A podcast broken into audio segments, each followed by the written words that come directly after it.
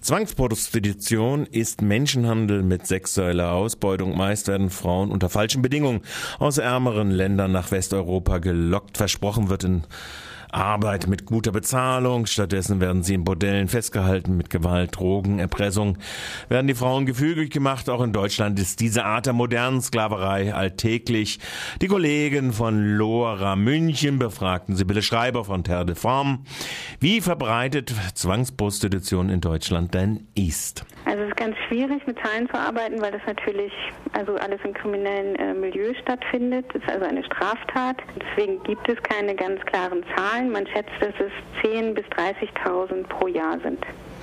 Wo besonders, also in welchen Gebieten Deutschlands kann man das sagen?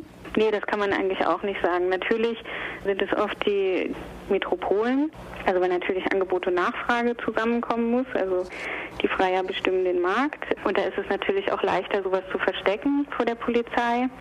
Aber man muss auch sagen, dass es häufig so ist, dass die Frauen nicht lange in einer Stadt sind. Das heißt, die wechseln so alle paar Wochen eigentlich den Ort. Die wissen häufig auch gar nicht, in welchem Ort sie sich gerade aufhalten. Woher kommen denn die Frauen? Aus welchen Ländern? Also es gibt ja die Statistik von der Polizei, das sind die Fälle, die dann eben polizeilich weiter verfolgt werden, also da, wo man es weiß. Und das sind Länder wie Moldawien, die Ukraine, Weißrussland, Rumänien, Bulgarien, aber natürlich auch afrikanische Länder oder aus dem asiatischen Raum. Sind denn da auch minderjährige Frauen oder Mädchen, die als Zwangsprostituierte arbeiten müssen? Mhm. Also der Hauptteil ist zwischen 18 und 24 Jahre, aber es gibt natürlich auch immer wieder äh, Minderjährige und das war 2010 waren 14 Prozent waren minderjährig. Woran erkennt man denn Zwangsprostitution? Also es ist natürlich sehr schwierig, das von außen zu erkennen. Man muss also wirklich auf die Aussage der Betroffenen hören, das, was sie sagen. Die sind häufig in Kontakt zu Freiern sehr verängstigt. Das heißt, dass die nicht frei sprechen. Aber wir haben auch immer wieder von Fällen gehört, wo die Frauen also Freier angesprochen haben und sie um Hilfe gebeten haben, also dass sie mal ihr Handy benutzen könnten oder dass sie konkret gesagt haben, ich will hier raus, irgendwie kannst du mir helfen. Also daran natürlich, also wenn Freier sowas hören, dass die Frau Hilfe braucht, dann können sie sich auch anonym an die Polizei wenden. Also die können das dann auch weiter verfolgen. Und für Leute, die das so aus dem Umfeld, ist es, glaube ich, ganz, ganz schwierig. Also wenn man den Verdacht hat, dann geht es immer darum, also erstmal Vertrauen zu der Person aufzubauen und dann, wenn man sich sehr sicher ist, dann halt wirklich die Polizei zu informieren. Welche Rechte haben denn diese Frauen oder haben diese Frauen überhaupt Rechte, wenn sie von den Zuhältern festgehalten werden in diesen Bordellen? Also es ist ganz unterschiedlich, also wie die Frauen dort leben. Also viele werden natürlich mit Gewalt dazu gebracht, dass sie also quasi willenlos agieren. Manchmal werden Familienangehörige im Heimatland bedroht. Manchmal geht es einfach nur um Erpressung, also dass sie sagen, du musst noch so und so viel Geld abarbeiten, dann bist du frei. Und wenn du einfach abhaust, dann kommst du ins Gefängnis. Also viele Frauen wissen auch gar nicht, welche Rechte sie eben in Deutschland haben. Und also da wird ganz, ganz viel eben mit Angst gearbeitet und eben Drohung. Also manchmal gibt es auch sowas, dass dann anderen Frauen also was angetan wurde ähm, und die Frauen dem zuschauen mussten und dann sagt man halt, also wenn, wenn du nicht das machst, was wir sagen, dann wird dir das auch passieren.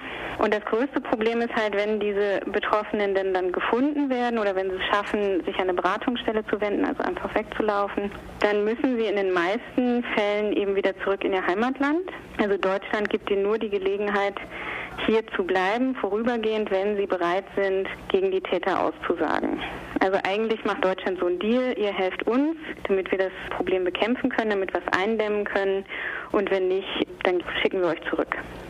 Die Frauen, die dann aus so einer Situation entkommen, sind ja verängstigt, da sie ja auch bedroht werden oder ihre Familien. Also wie problematisch sehen Sie denn diesen Druck, der dann auf die Frauen aufgebaut wird? Also das ist sogar statistisch erfasst. 2010 waren es fast 60 Prozent, wo die Opfer gesagt haben, sie sagen nichts. Also weil sie da noch so große Angst vor haben.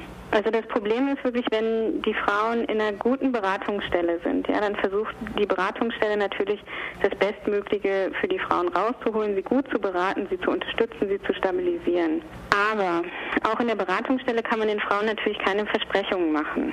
Das heißt, also es ist ganz schwierig auch für die Frauen, die in den Beratungsstellen arbeiten, also auf die Betroffenen einzugehen, weil sie können ihnen wirklich nichts anbieten. Sie können halt nur sagen, Es gibt eine Psychologin, mit der kannst du sprechen, du kannst erstmal hier bleiben, hier bist du sicher, aber es gibt einfach keine Garantien. Ja, auch wenn die Betroffenen aussagen, heißt es ja nicht, dass die Beweise ausreichen, dass die Täter wirklich vor Gericht kommen. Und dann ist auch die Frage, wird dann diese ganze Bande gefasst? Es ist ja wirklich ein sehr gut organisiertes, also multinationales Unternehmen kann man das fast nennen. Ja, also da ist ja in den Herkunftsländern arbeiten die Menschenhändler mit Gruppen zusammen, also es sind richtige Handelsbeziehungen und selbst wenn die Betroffene in einem Prozess dann aussagt über die Täter, die sie erkennt, wo sie genaue Angaben machen kann, ist es ja nicht gesichert, dass in den Herkunftsländern dann die Täter auch gefasst werden. Das heißt, selbst wenn sie dann aussagt, es gibt eine Gerichtsverhandlung, der Täter hier in Deutschland kommt vielleicht dann vor Gericht und ins Gefängnis für einige Jahre, heißt es noch lange nicht, dass sie dann in ihrem Heimatland sicher ist. Und selbst wenn sie ausgesagt hat, kriegt sie nur einen befristeten Aufenthaltstitel, bis der ganze Prozess vorbei ist. Also Deutschland bietet den Opfern überhaupt keine Sicherheit und keine, quasi keine Entschädigung für das, was ihnen hier angetan wurde. Was fordern Sie jetzt ähm, konkret von der Politik? Also als wichtigstes ist für uns halt das Aufenthaltsrecht in Deutschland. Also eins, was auch nicht daran gekoppelt ist, ob die Opfer jetzt aussagen wollen oder nicht. Dann, dass es ein unbefristeter Aufenthaltstitel ist. Also es ist auch so, manche Frauen wollen gar nicht bleiben. Ja? Die haben ihre Familie zu Hause, die sagen, ich will das alles nur vergessen, ich will zurück. Aber es gibt halt einige, die können quasi nicht zurück und die sind auch zu sehr gefährdet. Und ich finde, da muss Deutschland einfach seiner Verantwortung, also die wahrnehmen und den Frauen sagen, okay, das ist, das ist hier in Deutschland passiert. Dafür sind wir mitverantwortlich. Es waren deutsche Männer, ja, also auf jeden Fall die Freier. Deswegen dürft ihr hier bleiben. Das ist unsere allererste Forderung. Und natürlich sind viele von den Betroffenen stark traumatisiert. Die brauchen eine psychosoziale Betreuung, also damit sie eben wieder normal ins Leben zurückfinden. Und der dritte Aspekt ist eben diese Entschädigung. Also die Frauen arbeiten ja quasi, ja, und die arbeiten zum Teil über Jahre und die kriegen ja nichts von ihrem Gehalt. Und die haben ja auch was erwirtschaftet, ja, das haben ja dann alles die Zuhälter oder eben die Menschenhändler eingesteckt. Und dass dann eben einmal die Täter verklagt werden, dass die dann die Entschädigung zahlen, das ist aber ganz schwierig, weil es sind wie gesagt kriminelle Strukturen. Die haben die Gelder meistens schon lange auf irgendwelchen Konten gesichert, wo dann die Behörden nicht mehr drankommen. Und deswegen sind wir auch dafür, dass der Staat dann dafür einspringt. Also so ein Opferentschädigungsfonds gründet, damit die Frauen dann, wenn sie zum Beispiel auch zurückgehen, ja, nach drei Jahren zum Beispiel, dann auch wieder nicht mit leeren Händen zurückgehen, sondern sagen, das war furchtbar, was mir alles passiert ist, möchte ich alles nur noch vergessen, aber wenigstens bin ich nicht mehr so arm wie vorher und habe wenigstens ein bisschen Geld von dem, was sie da durchlebt hat.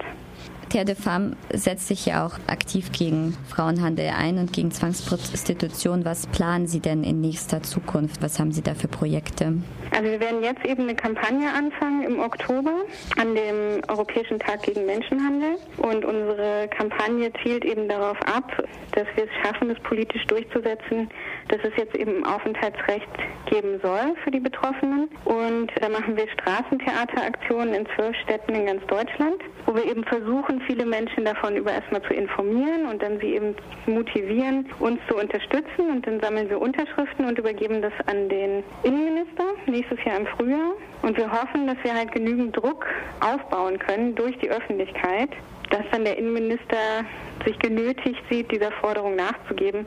Weil ich denke, es ist einfach ein, ein, ganz, ganz großes Unrecht, was da passiert. Und die meisten Menschen in Deutschland, die wissen davon gar nichts.